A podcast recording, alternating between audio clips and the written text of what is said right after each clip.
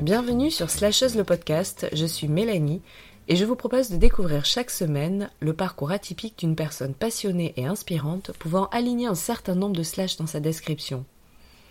Quand j'ai décidé de donner naissance à Slasheuse le podcast, j'ai tout de suite fait une liste non exhaustive de personnes que je souhaitais rencontrer, des personnes qui m'inspirent beaucoup et pour certaines des parcours que je souhaitais découvrir et faire découvrir. C'est avec beaucoup de joie et d'enthousiasme que j'ai reçu Maeva à mon micro. Maeva, c'est un couteau suisse, comme elle le dit elle-même. Elle est maman de deux enfants, photographe, entrepreneuse, autrice du blog Girls in La La Land et plus récemment intérieur designer, femme de musicien, passionnée de voyage et j'en passe. Je vous laisse découvrir le parcours de vie atypique de Maeva et sa jolie famille à travers ce tout premier épisode et vous souhaite une très bonne écoute.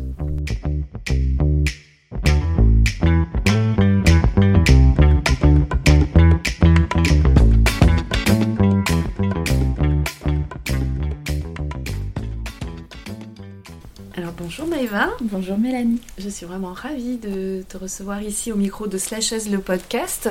Est-ce que tu pourrais te présenter pour nos auditeurs et nos auditrices s'il te plaît? Alors, euh, comme tu le souhaites. Ouais, c'est la partie la plus compliquée pour moi, la présentation. Euh, donc je m'appelle Maëva, j'ai 36 ans et voilà. Mais très bien, bonjour Maëva. le, le, terme que je vais utiliser le plus euh, ça va être photographe, euh, parce que c'est, ça a été vraiment l'activité que j'ai le plus développée. Mais après, euh, si ça dépend comment tu souhaites, comment on se représente en fait. C'est-à-dire que si c'est qui je suis en fonction de quelle est mon activité professionnelle qui me rapporte le plus d'argent, mhm. ça va pas être la photographie, ça va être la musique, mais je suis pas musicienne. C'est-à-dire que mon mari est musicien et, ça arrive régulièrement qu'on compose ensemble. Mhm. Donc, euh, après, voilà, photographe et, couteau suisse. Je vais là où il y a besoin d'aller ou là où j'ai envie d'aller. Donc, ça fait un, un bel éventail. Ça, c'est sûr. Et je pense que tu vas nous expliquer cet éventail maintenant. Exactement. Alors on t'écoute. Est-ce que tu peux euh, nous parler de ton parcours euh, euh, scolaire, parcours professionnel pour arriver à, aujourd'hui? Il faut quand même que je dise que, parce que c'est quand même une grosse... c'est mon activité principale qui me prend le plus de temps aussi. Désolée, je reviens en arrière. c'est le blog que j'ai créé, Girls in La La Land et euh, le shop euh, que j'ai développé euh, suite à la création de ce blog. Donc voilà, la parenthèse est terminée. et donc je, reviens sur mon parcours scolaire. Ça a été un parcours très classique. J'ai grandi dans une famille assez classique au niveau de l'organisation, donc des parents qui travaillaient à temps plein tous les deux. J'ai grandi dans un village, je suis restée en tout cas pas dans le même village, mais dans, dans les alentours. Donc euh, vraiment les mêmes camarades depuis la maternelle, la, primaire, euh, le, le, lycée, etc. Un parcours très classique. Et puis euh, avec quand même des événements familiaux qui ont été un peu, qui ont chamboulé un peu le quotidien d'une famille qui vit de manière très linéaire, très, très classique, quoi. Euh, et du coup, euh, ça nous a impacté quoi. Ça nous a impacté. Ça nous a, moi, ça m'a beaucoup impacté. Mais je sais que mes parents aussi. Euh, je pense qu'à partir de là, les priorités dans ma vie ont changé. et puis en plus, c'est l'adolescence. Donc, donc c'est une période voilà où on se cherche, etc. Et bah, moi, j'allais, je filais droit, quoi. J'allais, j'avançais sur ma petite route avec bah, qu'est-ce que tu veux faire plus euh, tard, euh, pas de vagues, euh, voilà, des objectifs d'études, etc. Et puis. et justement, qu'est-ce que tu voulais faire quand tu étais adolescente? Si on te posait la question, tu voulais faire quoi comme étude pour arriver en finalité Moi, j'ai toujours voulu travailler dans le paramédical. Donc voilà, j'ai voulu être sage-femme. Mhm. j'ai voulu. ah non, je, voulais mon rêve absolu, c'était de travailler dans la police scientifique. C'était vraiment mon rêve. Après, euh, voilà, c'est devenu sage-femme. Et puis finalement, euh, ergothérapeute. Rien à voir avec euh, ce que je fais aujourd'hui. Mais j'ai commencé des études d'ergothérapie. J'ai fait un an sur les trois euh, d'ergothérapie. Pareil, un gros événement dans ma vie qui a fait que j'ai j'ai tout remis en question. Une violente agression qui fait que j'ai tout remis en question et que là, à partir du moment où le, le, le directeur de l'école d'ergothérapie à Paris nous a dit, bah voilà, maintenant, c'est soit vous êtes sérieuse, parce qu'on était 35 filles, il y avait deux garçons, donc soit vous êtes sérieuse et euh, vous arrêtez de rentrer voir vos familles le week-end et vous ne faites que travailler pendant ces trois années. Et vous pourrez peut-être avoir votre diplôme, il parlait à toute la promotion, soit euh, vous, euh, vous, vous, voulez continuer d'avoir une vie sociale, et dans ce cas, je vous dis, il vaut mieux que vous arrêtiez maintenant. Ah, c'était pas décourageant Pas du tout. Et alors moi, fallait pas me le dire deux fois. C'est-à-dire que du jour au lendemain, j'ai dit ok. Au moment où il a dit ça, j'ai dit bon bah ok. Mm. Non, je ne mettrai pas ma vie entre parenthèses pour un objectif de diplôme. Enfin, pour moi, c'était complètement. Euh, oui, ça n'avait pas de sens quoi. Ah non, ça n'avait aucun sens. Vu euh, les événements qui m'étaient arrivés, il était hors de question. Enfin, pour moi, le plus important, c'était euh, de, survivre ou de vivre et de et pas de mettre mes mains, mais ma vie entre les mains de quelqu'un d'autre ou de, de ce qu'on aurait décidé ou de ce que non il fallait que il fallait que j'avance et que je trouve du plaisir et de la joie dans ce que je faisais. Et là me dire euh, tu vois plus personne pendant trois ans euh, bah non en fait. bah non. Donc je suis la seule hein, de ma promo à avoir arrêté à ce ah moment-là. Euh, tout le monde a continué en se disant bon bah voilà j'arrête de vivre. Ok on n'a pas dit on a compris. C'est ça. Et voilà, et à partir de ce moment-là, euh, c'est vrai que à partir de ce moment-là, suite à cette agression et suite à, à cette décision d'arrêter, euh, bon bah j'étais sur Paris, j'avais pas d'argent, j'avais pas de travail, euh, j'avais rien, et il fallait que je trouve une solution rapidement pour, bah, pour rebondir. Ah oui. Voilà. Et donc, je crois que quelques jours après, je suis allée à une soirée de recrutement dans un événementiel. Et là, euh, j'ai cinq agences qui m'ont recruté en 30 minutes. Ça a été très rapide. Je suis arrivée, euh, elle me faisait eh, Toi là, viens là et, euh, et, tout de suite, voilà, il y avait des échanges de coordonnées, etc. Et dès le lendemain, j'avais des coups de fil tout le temps pour, pour, pour bosser. Donc je me suis dit Bon, bah voilà, c'est. en tout cas, provisoirement, le temps de me retourner. Mm. déjà de, de, faire en sorte que je retrouve une stabilité émotionnelle déjà, et puis euh, que je sache qu'est-ce que je vais faire euh, euh, ensuite. J'ai été hôtesse en événementiel. j'ai commencé par faire tout ce qui était salon, etc. Et puis très vite, j'ai plus trouvé ma place dans une agence qui s'appelait l'agence Idil et qui était vraiment spécialisée pour tout ce qui est plateau télé. D'accord. De là, j'ai travaillé beaucoup. J'ai vraiment beaucoup travaillé ce qui me permettait de payer mon loyer, euh, etc. Et j'ai rencontré mon mari très rapidement. En télé? En télé, ouais. Lui, il était musicien sur euh, euh, une émission. Et moi, je m'occupais, quand je l'ai rencontré, je m'occupais de la chorale gospel. Ça a été vraiment un gros hasard parce que d'habitude, je m'occupais plus soit des loges VIP, soit, soit du public. Et là, vraiment, dernière minute, c'était la dernière émission de la saison, c'était la Star Academy à l'époque. Donc ça devait être la... C'était en 2006. Ça remonte. 2006 Oui, 2006. Avant-hier, avant-hier. Voilà, ça remonte bien. En 2006. Euh, et puis, c'était la fin de la fin de la saison. On pliait tout, c'était fini. Et le lendemain, il y avait l'enregistrement de la 200e, euh, je crois, émission. Et c'est donc là, c'était pareil, c'était vraiment la dernière émission avant euh, un an, quoi. Mhm. Et, euh, et c'est là que je croise euh, ce qui deviendra mon futur mari. voilà. Et c'est, c'est, je pense que c'est vraiment la rencontre. j'avais tout envoyé balader suite à mon agression. J'avais vraiment bah, les études. un peu la famille, les amis, j'avais vraiment, ça m'avait vraiment mis un coup au niveau euh, bah, psychologique, quoi. Mhm. Et du coup, euh, la rencontre avec mon mari a été quand même décisive parce que ça m'a posé, euh, ça m'a permis de retrouver une certaine sécurité. et puis, on s'est rencontrés tous les deux à un moment où tous les deux on avait besoin de, rencontrer et, de, ça, ouais, justement. Et à partir de là, ouais, ça a été la découverte de plein de choses. La découverte que, en fait, j'étais beaucoup plus créative que que ce que je m'étais permis. Alors, on m'a on toujours dit que j'étais quelqu'un qui était un peu dans la lune, euh, qui était. Euh, voilà, qui aimait euh, tout ce qui était les activités manuelles. J'étais très mhm. manuelle. Ma prof d'art plastique m'adorait, même si elle me trouvait un peu trop perfectionniste. tu exagères. voilà, c'était vraiment les, les, les, choses dans lesquelles je m'éclatais le plus, c'était vraiment tout ce qui était créatif, même en cuisine. Euh, euh, dans, tous les domaines. Dans tous les domaines. Voilà. Et que, dès que ça me permettait en tout cas de, de m'évader et de créer quelque chose, j'étais partante quoi. Que ce soit de la cuisine, que ce soit euh, du découpage, que ce soit du dessin, n'importe quoi. C'est vrai que ça c'était vraiment les choses qui m'éclataient le plus. la musique aussi.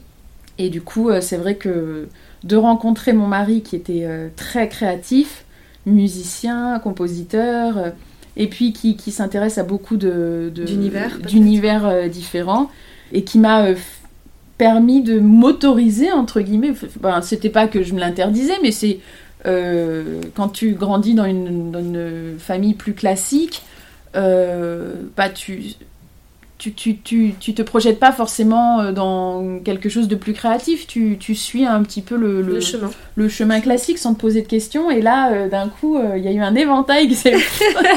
T'as envie de faire quoi? Et donc. Ça, ça révèle pas mal de choses à ce moment-là. Bah ouais, parce que. Je peux tout faire en fait. c'est ça, c'est ça. Donc on a commencé à faire de la musique ensemble. Donc c'était c'était c'était chouette et puis il me donnait beaucoup confiance, il trouvait que j'étais super douée, que j'avais une super oreille.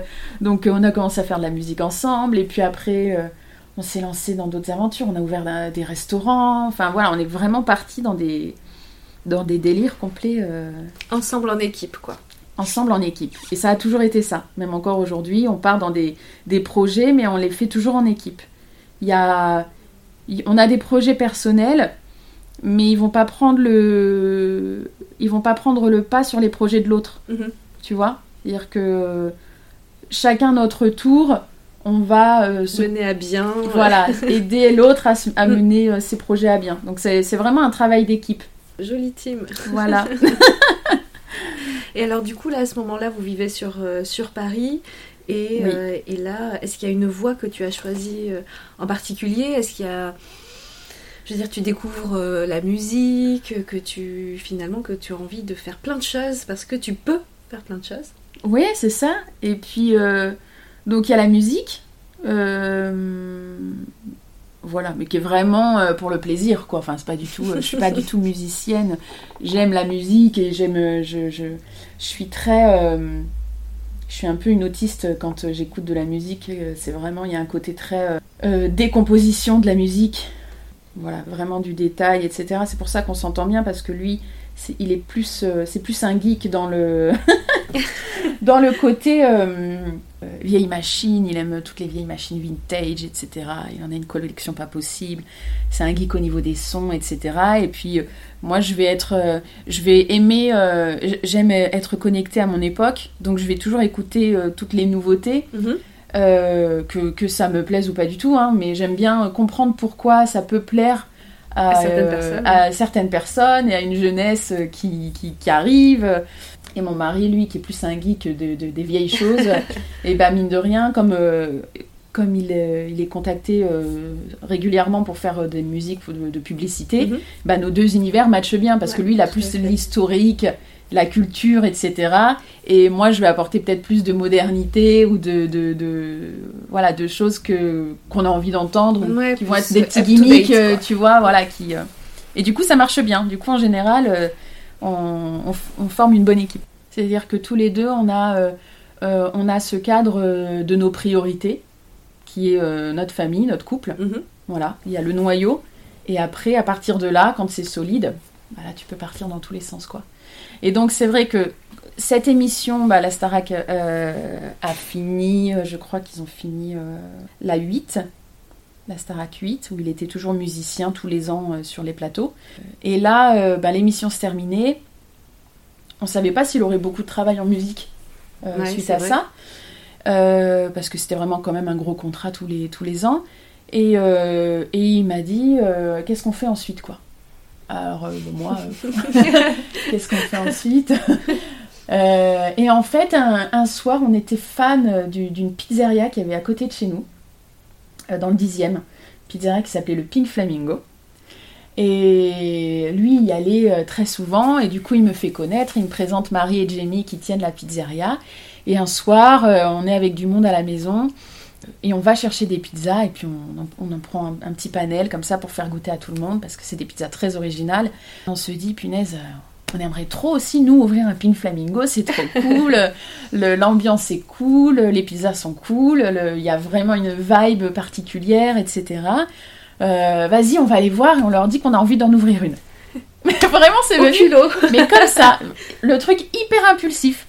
Et puis euh, voilà, mon mari me dit de toute façon, il faut qu'on se lance dans autre chose parce que là, euh, voilà, ça, ça se termine. C'est vrai qu'on vivait un peu d'amour et d'eau fraîche euh, avec, euh, avec ce contrat tous les ans. puis le reste de l'année, on était un petit peu à, à kiffer, à aller au restaurant, voilà, à se faire plaisir. Et puis euh, le, voilà, on, on travaillait pas trop en dehors de ça, quoi. Et donc on s'est dit, bah là, faut aller, faut aller cravacher, il n'y a pas forcément d'argent qui va continuer de rentrer aussi facilement. Et du coup, euh, on va voir Marie et Jamie, et on leur dit, euh, du haut de nos... J'avais 21 ans, hein. 21 Ah ouais. et 23 ans, on était vraiment des bébés.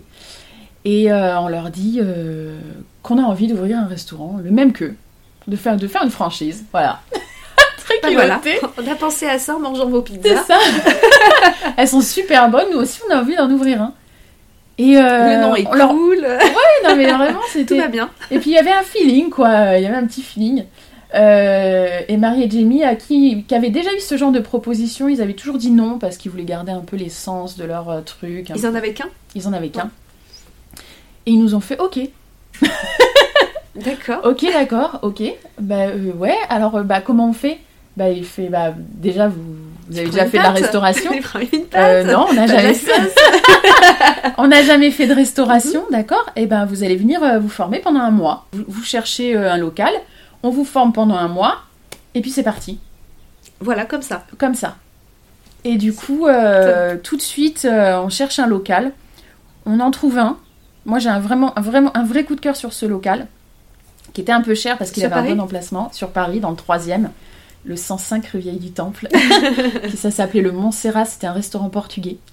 Et euh, on mange dans ce restaurant complètement par hasard.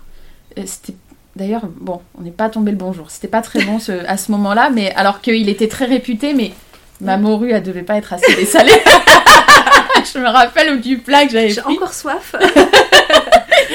Et en fait, euh, et en parallèle, on fait cette formation. Moi plus que Edouard, parce que du coup, lui, il, il- il travaille quand même. Et puis, euh, bah, c'est la première fois qu'il fait autre chose que la musique. Mhm. Et, euh, et c'est vrai que c'est pas. euh, c'est pas il se sent pas forcément très confortable dans ce rôle-là. Être, c'est quelqu'un de- de- d'assez réservé. Et être au contact du public, sachant qu'il y en a qui le reconnaissent de, par son passage euh, télé, etc. C'est un peu. euh, c'est pas quelque chose qui le met très à l'aise. Mhm. Donc finalement, je fais euh, cette formation un peu plus euh, assidûment que lui, même s'il l'a fait aussi. Il va, il va plus prendre de plaisir dans la cuisine à apprendre à faire les pizzas, Ouais. à faire les recettes, à voilà, à les faire cuire, etc., étaler la pâte. voilà, là, ça, là, il va vraiment prendre du plaisir, alors que le contact avec les, les gens, ça va être un peu plus difficile pour lui. Et moi, qui ai beaucoup travaillé dans le, bah, dans l'événementiel, euh, pour le coup, euh, c'était, euh, c'était plus simple. Donc, euh, donc voilà, encore une fois, on se met en, en équipe. Et au bout d'un mois, euh, Marie et Jamie s'en vont, ils nous laissent leur restaurant euh, à nous deux. Toute une soirée. C'était la première fois qu'ils faisaient ça depuis 4 ou 5 ans qu'ils avaient le restaurant. Première fois qu'ils osaient le confier à Ouais, quelqu'un. ouais, tout à fait. Voilà, c'est une marque de confiance folle. Complètement, ouais. Et, euh, et du coup, euh, voilà, ça s'est super bien passé. euh. Ben en fait, non, j'étais très, à- finalement, j'étais très à l'aise dans ce rôle-là. Euh, vraiment, ça me plaisait d'être au contact des gens. Puis en fait, le, le produit, on l'aimait tellement qu'on Ouais, savait qu'on pouvait bien. le vendre. Mm. Euh, parce qu'à la base, on était fans des pizzas avant de. C'est pas nous qui les avions créées. Ouais, donc c'était plus facile de, de vendre. C'est comme euh, quand tu représentes un artiste, quand tu aimes son travail, c'est plus facile de le vendre que quand tu quand es l'artiste lui-même. ouais. Donc du coup, ça s'est super bien passé. On a continué de chercher des, des fonds de commerce. On est revenu au premier dans lequel on avait mangé, qui en fait, on s'est rendu compte qu'il était, euh, qu'il était en, en En vente. liquidation Voilà. En vente Ouais. Et du coup, euh, Ben voilà, c'est là quoi. bah, c'était là. Ouais, c'était là. Et du coup, on a très vite, on a monté le dossier, la banque, bam, bam, bam. Et, euh, et c'était parti, on a employé des, du monde et, et ça y est. Et, ça, et c'est parti, ça s'est fait très rapidement parce qu'ils avaient quand même, même si c'était un petit peu une niche Mhm. Dans, le, dans, dans le 10e arrondissement, euh, ils avaient quand même une clientèle très, très fidèle. Mhm. Et quand ils ont vu qu'on en ouvrait un dans le marais, euh, voilà, ça a été Ah, mais vous êtes la même enseigne que. Oui Oui, Et alors, euh, d'un coup, mais c'est devenu vraiment. ça a explosé, quoi. Ça a explosé, on était submergés, on faisait des. des, des- jusqu'à 200 pizzas par jour dans 15 Wow. mètres carrés. Enfin, Ouais, c'était vraiment. Euh, c'était énorme. Et puis on livrait pendant les Fashion Week, on livrait Karl Lagerfeld, on livrait. euh, on avait tout le monde venait chez nous, quoi. Tout le monde venait chez nous. C'était, euh, c'était, on a plein d'anecdotes qui sont très très drôles parce que on était très très très à la mode à un moment et vraiment tout le monde venait chez nous et ça c'était, c'était vraiment chouette. Beaucoup de succès. Ouais, il y a eu- on a eu beaucoup de succès, celui du Marais. Après, on en a ouvert un deuxième à Montmartre. Euh, l'emplacement était moins bien choisi. C'était compliqué de faire des livraisons à vélo à Montmartre. C'est un peu sport, tu vois. Un peu sport et puis mine de rien, la pizza qui est posée, Oui. dans les descentes et les montées, Et la le- fromage avait tendance à, à couler. pas arriver euh, sur la pizza. Donc euh, Alors la pizza n'est pas intacte. voilà. Et puis on pouvait pas être aux deux endroits, euh, mine de rien, donc tu es obligé de déléguer. Ça se passe, même si ça se passe très bien avec les personnes qui s'en occupent, les, les, les, les clients ont envie d'être, d'avoir affaire Ouais, bien euh, sûr. Oui, aux personnes qui, ont... aux personnes qui sont à l'origine. Voilà, exactement. Mhm. Donc, euh, mais bon, ça tournait quand même euh, correctement. Et puis, on en a ouvert un troisième à Bordeaux. Et là, euh, voilà, c'était erreur de casting, clairement. Moi, j'étais contre d'ailleurs le- ce casting-là, mais, mais euh, c'était mon, pari- mon mari le patron. Donc, c'est lui. Mais bon, voilà, il s'en est mordu les doigts. Et après, on a, on a quand même. euh, on a eu notre première, notre premier enfant, Colette. Euh, on est venu un an à Bordeaux pour relever, le, relever le, le business.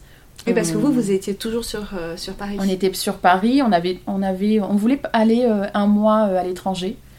Euh, on voulait quitter Paris, on savait pas trop pour où, on savait pas Mhm. trop où on voulait aller. Mais mon frère était en Australie à ce moment-là et on s'est dit, bah tu sais quoi, on va en profiter. Il a l'air de faire beau là-bas. Euh, notre fille avait 7 mois. Mhm. On a rendu notre appart euh, à Paris. Le pink tournait bien tout seul. On a rendu notre appart, on a pris notre fille sous le bras et on est parti en Australie pendant un mois. Et on a mis nos meubles, on a rangé nos meubles et on ne savait pas où on rentrait en revenant d'Australie. Mhm. Donc On part, on verra bien. on part, on verra bien, on profite de ce mois en Australie et puis une fois qu'on est là-bas, on se rend compte que le restaurant de Bordeaux a besoin d'être Il y a besoin d'avoir quelqu'un il y a besoin d'avoir quelqu'un, voilà, d'être boosté. Donc on se C'était dit, place bah, dans la Fargue. hein, c'est ça. souviens. donc on se dit, bah, on rentre, euh, on rentre à Bordeaux, on s'installe à Bordeaux, on trouve un appartement. Ma belle-sœur nous trouve un appartement parce que euh, la famille de mon mari est de Bordeaux, juste au-dessus du restaurant. Et euh, nous voilà arrivés à Bordeaux avec euh, notre fille qui a maintenant 8 mois, 8 mois et demi. Euh, et voilà, et on commence à redresser euh, le restaurant qui reprend, qui reprend bien. Et puis la vie fait que mon mari travaille de plus en plus en musique. Mhm. Donc bon, l'objectif, c'est quand même son activité Ouais, principale. donc, ouais. Et donc sa passion. est- et sa passion. Donc il est, il est amené à partir de plus en plus souvent. Moi, je gère ce restaurant à Bordeaux avec euh, ma fille qui a un an à peu près. Et je tombe enceinte de euh, notre deuxième enfant, Marius, et Très je bien. dois être alitée très vite.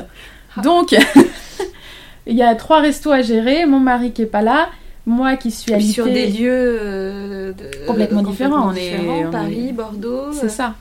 Et du coup, ça devient compliqué de, de tout gérer. Ouais. Quoi. Ça devient compliqué. On peut pas encore déléguer. On n'a pas trouvé les bonnes personnes pour Bordeaux. Euh, mon mari, il se voit sortir de scène. euh, il était en tournée à l'époque avec Gérald de Palmas. Il se voit sortir de scène pour appeler le fromager pour commander euh, 40 kilos de mozzarella. tu vois, c'était. Ça devient, et sans transition aucune. ça devient n'importe quoi. Ça devient vraiment la gestion euh, déjà qu'on est. est- L'anecdote est, est sympa quand même. Non, mais c'est, c'est vraiment c'est. euh, Pendant l'entracte, Ah ouais, non, je vais euh, téléphoner au fromager. C'était atypique. Hein. Du coup, on, on se dit, euh, là, c'est plus possible. Parce qu'il n'y a plus de vie de famille. Ouais. On pense que travail, travail, plus, travail. Mm. Il y a les deux petits qui sont là, euh, qui sont. euh, bah, il y a papa qui est jamais là. Enfin, voilà, c'est, c'est compliqué. Maman nous fait manger des pizzas tous les jours. Ça, c'était, ça n'a jamais été un problème, ça. Bizarrement. Et puis, euh, et puis voilà, il fallait être raisonnable. Et euh, comme notre priorité de départ, qui est la famille, le couple, euh, sont pas. euh, Mais ça, c'était pas respecté quoi. C'était Ça, pas respecté. pas- Donc il fallait trouver une solution. Euh, et il fallait trouver une solution rapidement. Parce que, bah, mine de rien, ma fille qui a deux ans, je peux pas m'en occuper, je suis alitée et Mm. lui il est pas là. Et voilà. Donc on s'est dit, bah, on vend. On vend les restaurants, ça y est, c'est, on en a marre de, de Mm. gérer les problèmes, les employés, les, les, les qui râlent, qui sont contents. Ouais, ouais, parce bah, que on, en- on avait ouais, 15, 15 personnes à peu près Mm. euh, dans nos. Enfin, on est monté peut-être jusqu'à 20 à un moment. Et c'est compliqué. De, de- voilà, le- gérer l'humain, c'est quand même très compliqué. On avait envie de quelque chose de plus simple. Donc, fini les restaurants. Et puis, on déménage. On reste pas à Bordeaux parce que moi, j'ai besoin de ma famille pour m'aider avec les enfants. Mon mari qui travaille quand même beaucoup, il s'est engagé sur des tournées. Il va pas planter l'artiste euh, comme ça. Mais en venant sur Tours, du coup, on était euh, à mi-chemin entre Bordeaux et Et Paris. Euh, Paris n'était plus qu'à une heure au lieu de trois heures de, de train. Donc ça lui permettait quand même d'être plus souvent à la maison. Voilà, quand il n'était pas en tournée, quand il était en studio par exemple, il pouvait, s'il y avait qu'une journée de repos, il pouvait rentrer. Revenir, ouais. Alors que sur euh, Bordeaux, c'était c'était ridicule quoi. C'était- euh, Puis il ren- il rentrait, il était crevé donc euh, c'était, il avait besoin de se reposer lui aussi. Ah, Mais c'était le bon compromis à mi-rou- mi-route, Voilà. entre guillemets quoi. C'est ça. Donc Mm. c'était le compromis. Et moi j'avais mes parents à côté qui pouvaient vraiment m'aider avec, euh, les, petits. Et euh, donc voilà, ça ça a été une étape de notre vie où on s'est posé. Il y avait les enfants, la priorité c'était pareil. Quand on a eu les enfants, c'était euh, on veut bien avoir des enfants, mais il y a eu discussion avant. C'est-à-dire que euh, je suis pas quelqu'un de carriériste. Euh, J'avais aucun problème. On voulait s'en occuper. On Mhm. voulait que ce soit nous qui nous en occupions. On voulait pas les mettre forcément dans les mains de nounou dès les trois mois, etc. Donc on a pris, on a adapté nos vies à cette, à cette priorité euh, qu'on avait euh, déjà dès le début de famille. On a adapté no- notre vie autour de ça. Mais pour moi, c'est pas. Je sais qu'il y a des femmes qui ont vraiment besoin euh, d'avoir une activité professionnelle pour être Mhm. épanouies. Et euh, bah, c'est très bien comme ça si c'est Mhm. ce qui les épanouit. Moi, j'ai j'ai besoin de savoir que euh, nos enfants, euh, c'est nous qui nous en occupons. Ouais. Voilà, que ce soit mon mari ou moi, ouais. voilà, que ce soit euh, nous. Et c'est ce qui va, moi, m'épanouir en priorité. Mhm. Après, euh, je ferai des choses qui m'épanouissent personnellement à côté, mais voilà, j'ai besoin de savoir que ce noyau, priorité. voilà, le noyau, il est là, quoi. Du coup, on a adapté nos vies à ça. Euh, à cette période, euh, mon mari était en tournée avec Zaz. Et alors, elle a un succès fou à l'international, donc il était tout le temps, tout le temps, tout le temps parti. Donc là, c'était compliqué. Euh, je me rappelle de deux mois d'été où il n'y avait pas euh, école pour ma grande et le petit, bon, bah, il était toujours euh, à la maison.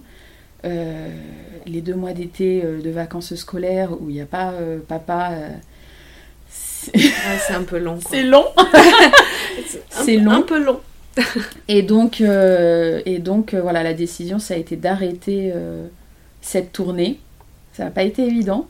Ah, J'imagine. Euh, parce que l'ambiance en plus était géniale et tout ça, et puis que euh, bah, c'est une artiste que- qui est très cool, très sympa. euh, voilà, ça n'a pas été évident, mais C'était logistiquement pour la famille. Quoi. Ouais, voilà, Mm. exactement. Et du coup, il est reparti. Il y avait De Palmas qui enregistrait un nouvel album. Donc il a bifurqué là-dessus. Un album, c'est depuis Paris, c'est pas depuis le Japon, ou depuis l'Amérique du Sud, ou Ouais, depuis la. Russie. Mm. Ben voilà, c'était. euh, il était euh, plus proche. Et même s'il était encore beaucoup parti, ça n'avait rien à voir avec une tournée à l'international, quoi. C'était, il était là, quoi. Donc, euh, donc à ce moment-là, on est à Tours. Moi, j'ai envie de reprendre quand même un peu une activité professionnelle en mettant un petit peu les enfants, la- le petit à la garderie de temps en temps. Et euh, comme j'ai toujours fait euh, de la photo, j'ai toujours été passionnée par la photo, euh, je décide de me former professionnellement Mhm. en photographie et de lancer une activité de photographe. Mais vraiment, je suis vraiment dans ma phase où j'aime l'amour, les familles, les enfants, les femmes enceintes, etc. Tu vois. Et du coup, j'ai vraiment envie de faire ça, faire des photos de femmes enceintes, de, de- d'enfants, de famille. familles, euh, etc. Euh, donc je fais ça.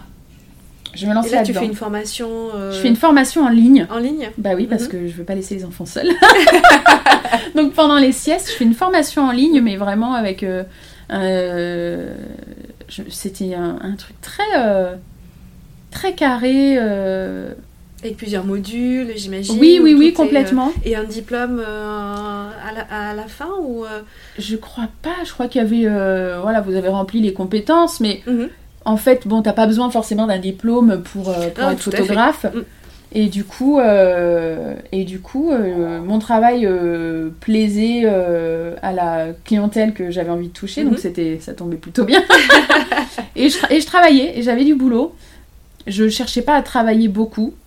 Je cherchais juste à avoir une activité euh, Ouais, puis qu'il te fasse plaisir. Et exactement, qui soit créative et qui soit, euh, voilà, qui soit dans un domaine que j'aime. euh, plein d'amour. oui, voilà, exactement, qui était mignon, avec des petites fleurs, des couleurs. Donc, donc voilà, en tout cas, à ce moment-là, c'est vraiment ce que j'avais envie de faire. À Tours. À Tours. Ouais. J'ai fait ça à Tours, oui, oui. Puis euh, j'ai même eu l'opportunité de faire des photos euh, euh, dans des backstage, de, de, de oui, c'est ce tourner que j'allais dire. mari. Parce que bon, Voilà, non, non, mais c'était, ça a été chouette parce que j'ai, j'ai, j'ai, pu, une passion, euh, une passion pour. voilà, une- une- la photo devient une passion. Quoi. Exactement, exactement. Et puis, bah, mon mari travaillait quand même beaucoup, mine de rien, même si on, on faisait en sorte que ce soit raisonnable pour la famille. Il, il travaillait beaucoup, et puis c'est une passion, donc de toute façon, voilà, quand on te propose euh, des tournées, des albums, etc., c'est, euh, le but, ça n'a jamais été de le freiner dans, son, Ouais, dans sa passion, euh, mais de toujours essayer de trouver euh, que ce soit raisonnable par rapport au fait que bah, on a quand même une vie de Une famille, et que ouais. on a fait ce choix d'avoir une vie de famille, on a fait ce Mm. choix d'avoir des enfants, on aurait pu choisir de ne pas en avoir Mm. et de vivre euh, Ouais, des à carrières à, fond, tu vois. Mais là, on avait vraiment fait ce choix et on avait fait ce choix d'être présent pour nos enfants. voilà. Non, parce qu'après, tu peux euh, voilà, être parti tout le temps, mais le, le- le- c'est compliqué de faire en sorte que le couple ou la famille tienne. Exactement. Donc euh, voilà, c'était un choix et euh, régulièrement, on mettait un peu les cartes sur la table en Ouais. disant on en est où dans ce, Mm. dans ce choix de vie? Voilà. Est-ce que tout le monde s'y retrouve euh, Exactement, voilà. exactement. Et est-ce qu'on prend les bonnes décisions en fonction de ce choix? Est-ce que euh, il y a quelqu'un qui en souffre ou pas? Ouais, Est-ce que voilà. Donc c'était important. C'était vraiment un travail d'équipe dès le début. Il est un peu, bah ouais, on, on commence un peu à en souffrir du fait qu'il soit très très très absent. Et euh, c'est euh, à ce moment-là que j'ai ma cousine euh, qui vit à Tahiti qui se marie. Quelle bonne idée. De- donc on n'a plus les restaurants, les Pink Flamingo. Marie et Jamie euh, qui, Qui avait le premier Pink Flamingo. qui avait le premier, et puis qui étaient nos franchiseurs, qui Mhm. étaient euh, les, eux la base. les responsables de la marque, enfin les, Mhm. tu vois, les représentants de la Mhm. marque. Donc euh, eux, bah, Jamie est américain, ils étaient repartis vivre aux États-Unis pour que leurs enfants aussi Et une double culture. aient une sûrement. double culture, voilà, et vraiment vivent euh, euh, une partie de leur scolarité, en tout cas aux États-Unis, parce que euh, voilà, c'était important pour eux. Du coup, ils s'installent à Los Angeles. Euh, Une petite bourgade. Une petite bourgade. Sur ça, la côte peu ouest. connue.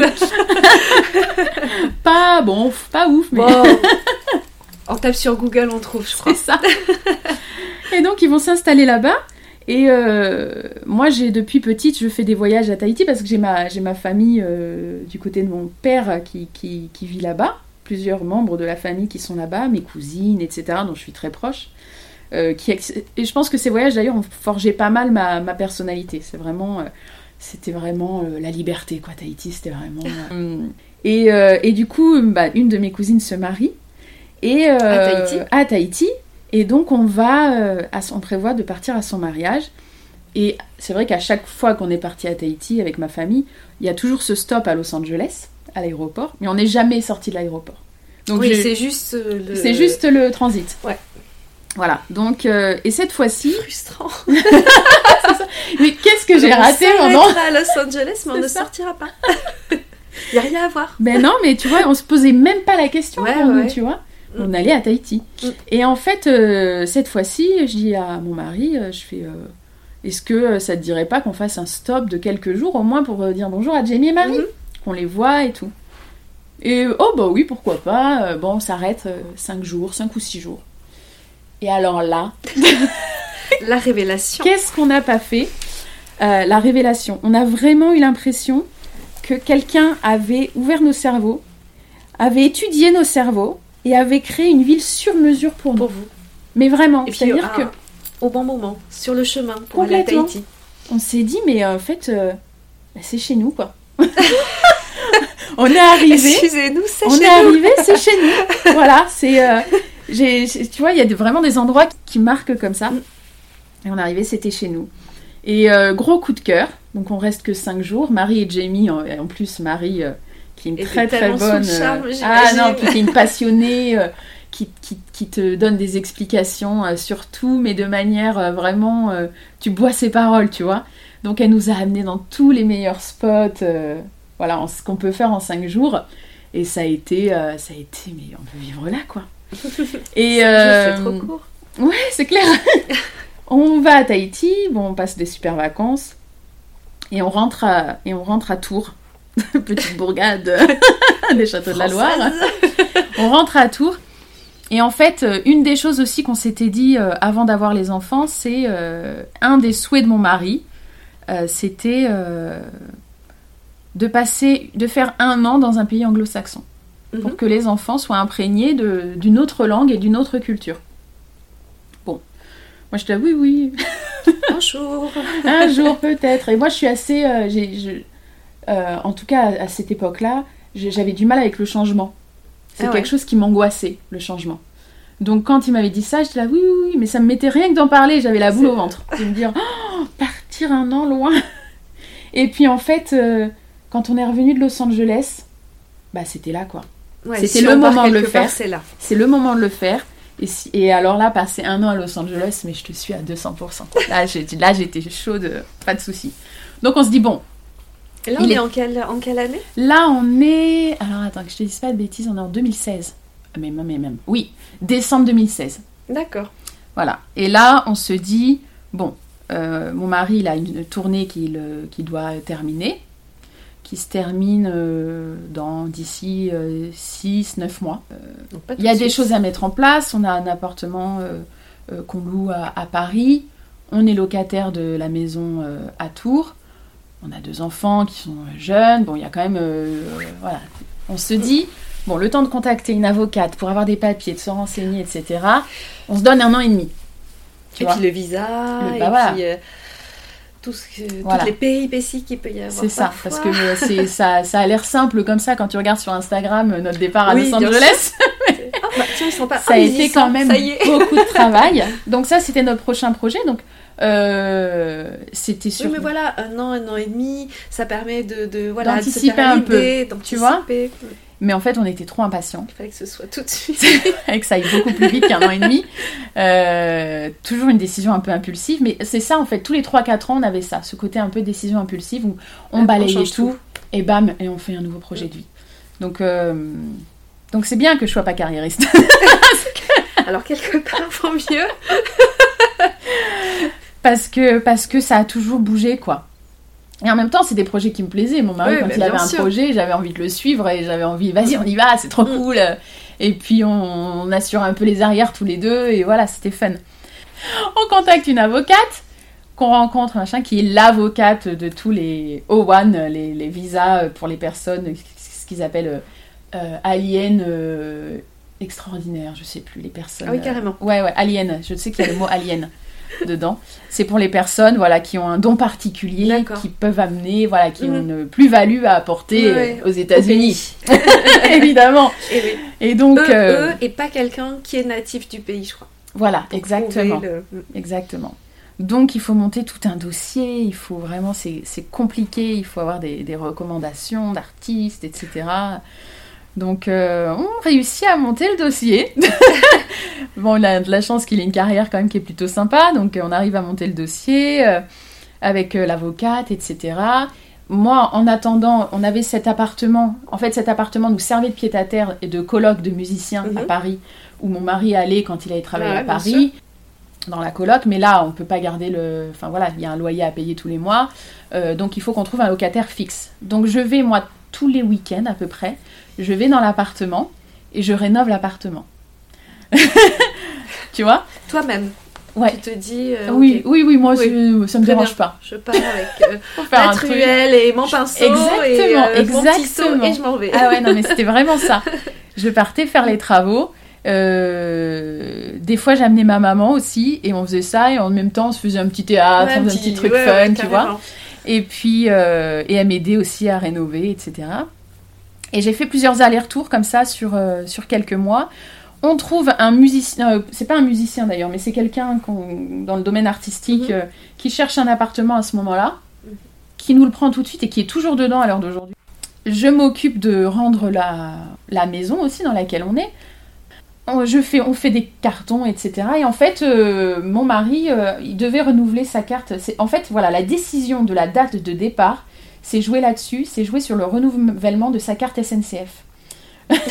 sa carte fréquence. D'accord. C'est-à-dire qu'il pouvait- plus, plus, Il plus. pouvait, prendre, il pouvait prendre un an. Et en fait, il s'est dit, tu sais quoi, je vais prendre six mois. Parce que comme ça, si dans six mois on veut partir. Et en fait, ça s'est joué là-dessus. Et il est revenu d'avoir du renouvellement de sa carte SNCF en disant, j'ai pris que six mois. Tu sais quoi? On Ah bah, essaye de mois. partir dans six mois. Au lieu d'un an et demi. Et là, je fais, ah Parce qu'en même temps, je m'occupais du dossier du visa. Un motif valable, ça. Il a plus sa carte SNCF dans 6 mois. Faites Sa carte de réduction. faites vite. Et en fait, et en fait, on fait tout comme si on partait dans six mois. Donc, euh, euh, je fais le préavis de la maison, je mets tout en carton, on déménage, on n'a pas la réponse du visa, on rend tout, on met tout dans les camions, on met tout de nos cartons, toutes nos affaires personnelles, et à la fin, on se rend compte que nos meubles ne rentrent pas. Et on se dit, bon bah écoute, tant pis, euh, On les vend. Dans un truc, euh, on va les mettre en dépôt-vente dans la journée, hein, parce qu'on partait le soir. hein. Donc dans la journée, bam bam bam, on amène nos meubles. Je crois qu'on en, on garde, on en garde deux ou trois. Les deux. Et on est parti euh, à Bordeaux quelques, quelques temps en attendant de recevoir le, le- le- Sachant que là, on reçoit une première réponse du visa qui est négative. Tu vois? Ah, Donc l'appartement de Paris est loué, notre maison est rendue, nos potes ils nous ont aidés à tout déménager, etc. Et on a une réponse négative. Alors là, tu commences un peu à stresser. Mais l'avocate, elle est sereine et dit non, ne vous inquiétez pas, ça va aller, euh, il manque juste de papier. euh, il manque de papier, je suis sereine.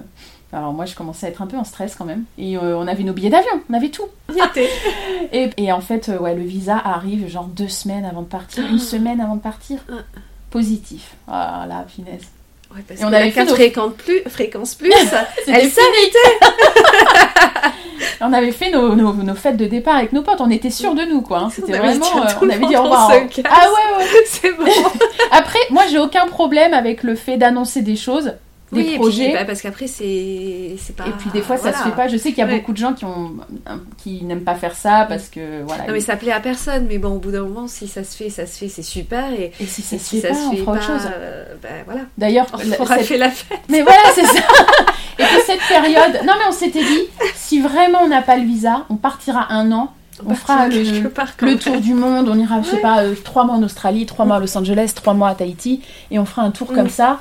Non, parce Euh, que là, c'est vraiment le problème du visa, parce que pour un an, il faut, euh, mais c'est ça, il faut qu'il y en ait un qui ait une situation en règle.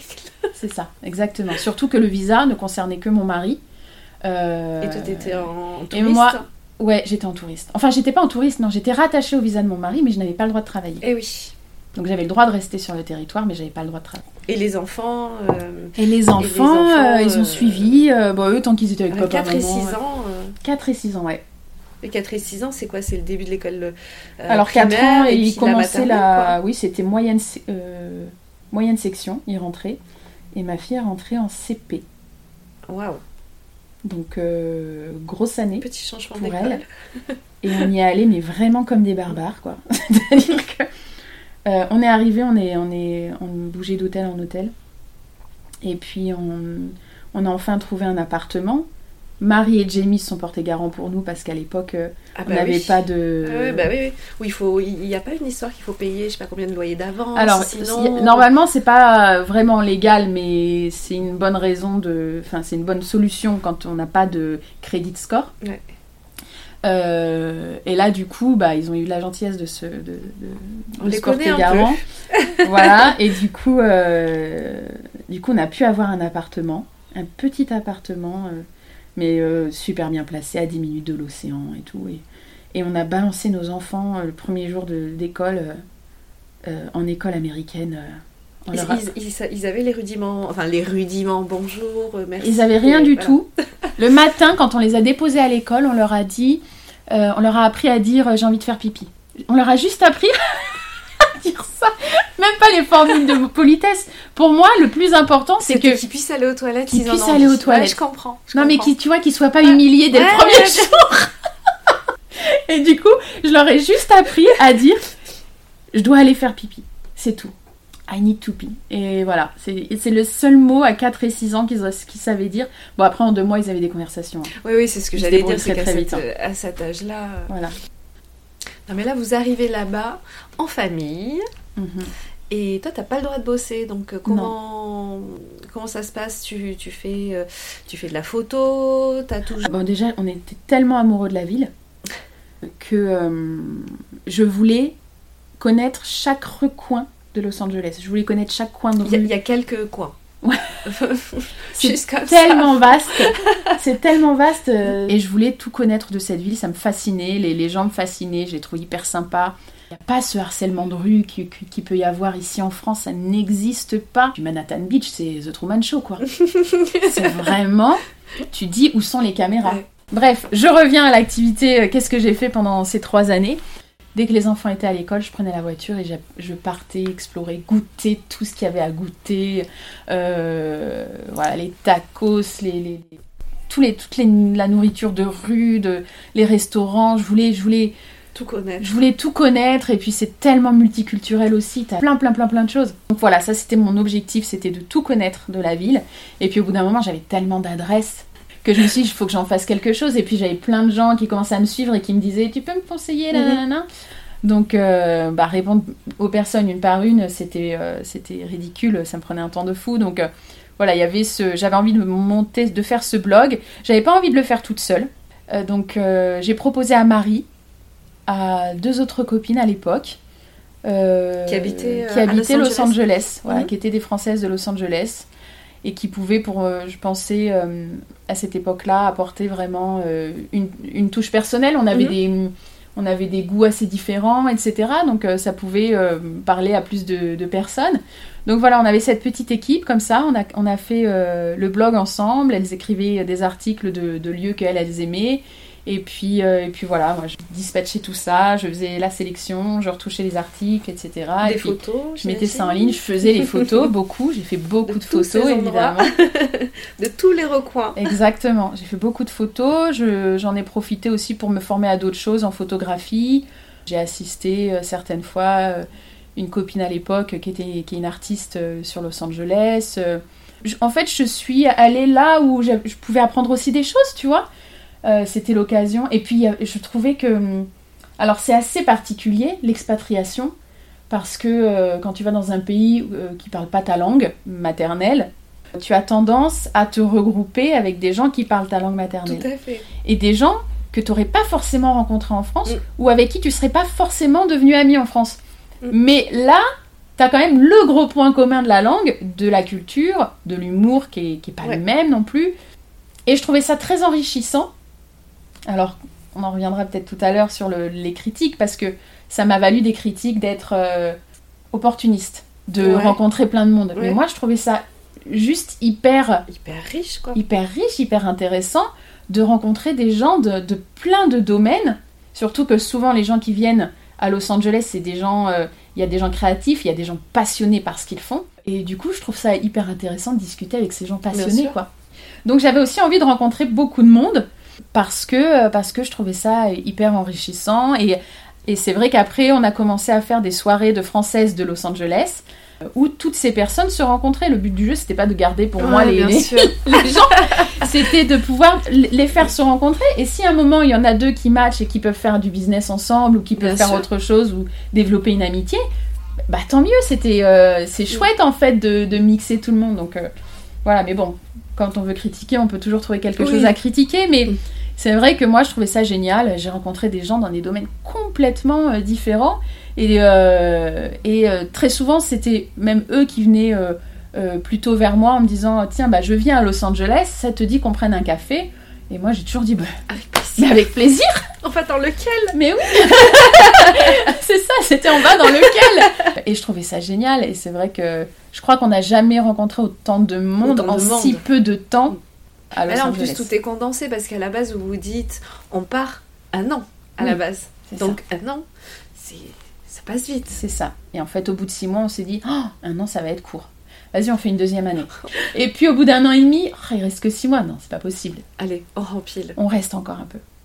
Bah, l'expérience était riche. Al- Alors après, euh, c'est vrai que d'être parti un petit peu dans cette euh, envie de rencontrer beaucoup de monde et de parce que euh, bah, parce que c'est riche, l'être humain c'est riche de Mhm. connaître plein de gens. Tout simplement, euh, bah malheureusement, tu fais pas que des bonnes rencontres. Alors c'était bien de rencontrer plein de monde, mais euh, c'était bien aussi, euh, pour moi, c'était très important aussi d'avoir Marie, qui Marie, était c'est là. ce que j'allais dire parce que eux vous ancrent euh, plus dans le Exactement. côté famille. Parce et, que finalement, Los Angeles, c'est euh, il y a un mix entre le parc d'attractions et la télé-réalité. Ok, Tu vois je pense que c'est, ça, ça parle à, au plus grand nombre. C'est ça. Pour le coup. Il y a un mix entre les deux. C'est-à-dire qu'il y a plein de choses à faire. T'as toujours un truc à faire, Mm. des, des choses incroyables. Voilà, t'as- des anecdotes. Euh, moi, je discutais avec euh, des, des Françaises de, de Los Angeles qui me racontaient des anecdotes complètement lunaires.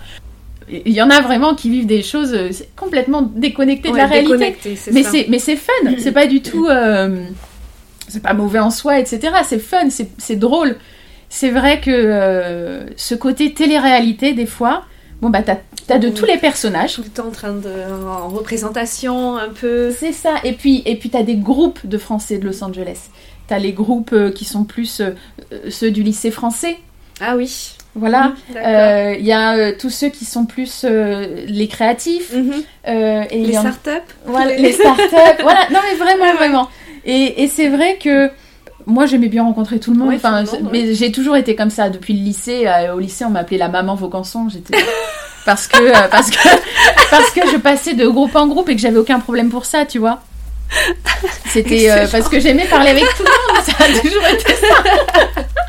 Ça a toujours été ça, donc euh, j'ai fait un peu la même chose à Los Angeles, à passer de groupe en Il y a groupe, à rencontrer plus tout de le monde monde. à Los Angeles. Il y a un peu plus de monde. Il y a un peu... Ouais, c'est ça. Mais, euh, mais c'est vrai que c'est important d'être ancré. Ouais. Et Marie m'a porté quand même ce, ce- cet ancrage. Et je me, suis fait, je me suis fait aussi une amie qui s'appelle Tammy, qui était une euh, femme israélienne qui est arrivée en même temps que nous à Los Angeles. D'accord. D'une gentillesse incroyable, toujours là pour discuter, pour, pour avoir un mot euh, d'une douceur incroyable. Enfin, vraiment, c'était. euh, voilà, d'avoir ces, ces deux personnes-là. Et puis, j'avais ma voisine aussi, qui était très amie aussi avec Marie, qui est d'origine israélienne aussi, mais qui est aux États-Unis depuis beaucoup plus longtemps. Et, euh, et mine de rien, culturellement, je pense qu'on est plus proche que, euh, qu'avec les Américains euh, Ouais. pure souche. Mhm. Enfin, pure souche, Ouais. si on peut dire. Euh, donc voilà, j'avais Tammy, Maya et Marie qui étaient vraiment euh, quand même mon ancrage de, de, de vraie vie. Non, mais je, je, vois je, je vois ce que tu veux dire. Et puis, on, on s'est posé la question quand même de, de renouveler le visa. Mais Parce qu'attends, le visa, il, il dure combien de temps? trois ans. Ah ouais. Donc, dans tous les cas, le un an, Ouais, hein, on sait qu'on en a un peu sous le coude. c'est ça. On savait qu'il y en avait sous le Au coude. cas où, Après, c'était après c'était financièrement. Ouais, bien sûr.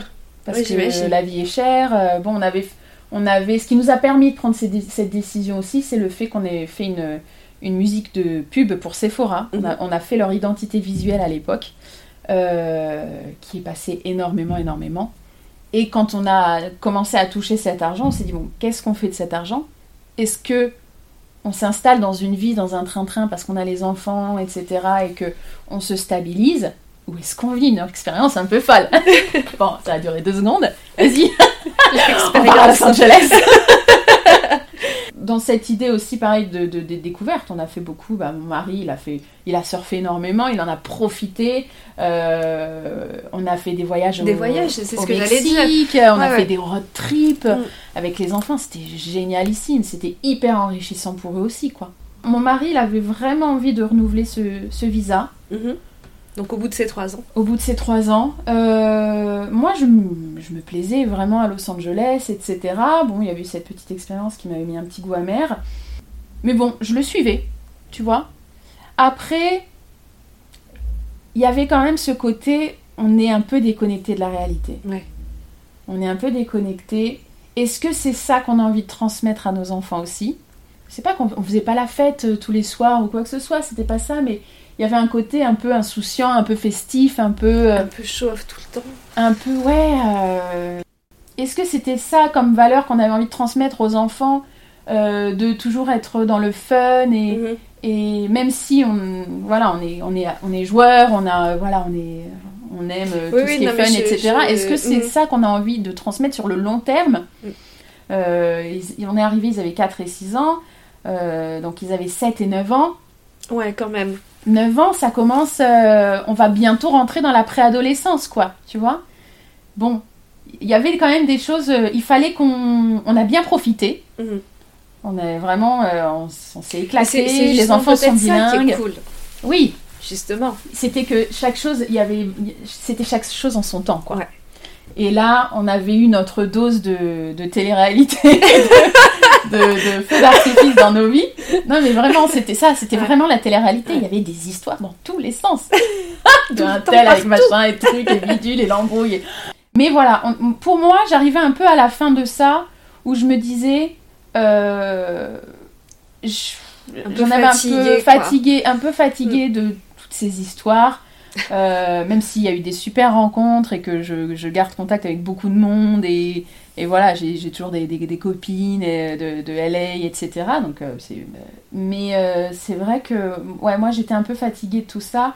Je sentais que j'avais besoin de plus de calme et j'avais besoin de rentrer. Euh, et puis la vie coûte mine de rien très très, cher là-bas.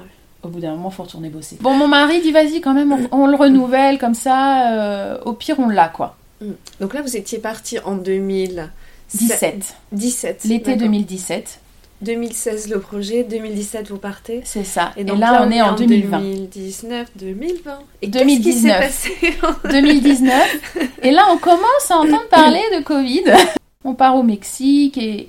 et... Parce que ça a été quand même très rapide. hein. Ça a été rapide. Alors en plus, il y a eu plusieurs événements. C'est-à-dire que ma mère a eu un, a fait la- une appendicite. Elle n'a pas été raisonnable, elle a laissé traîner, ce qui fait que ça s'est transformé en péritonite. Péritonite, ouais. Et que le médecin qui l'a opéré, le chirurgien, lui a dit euh, on était à 30 minutes près, quoi. Ah ouais.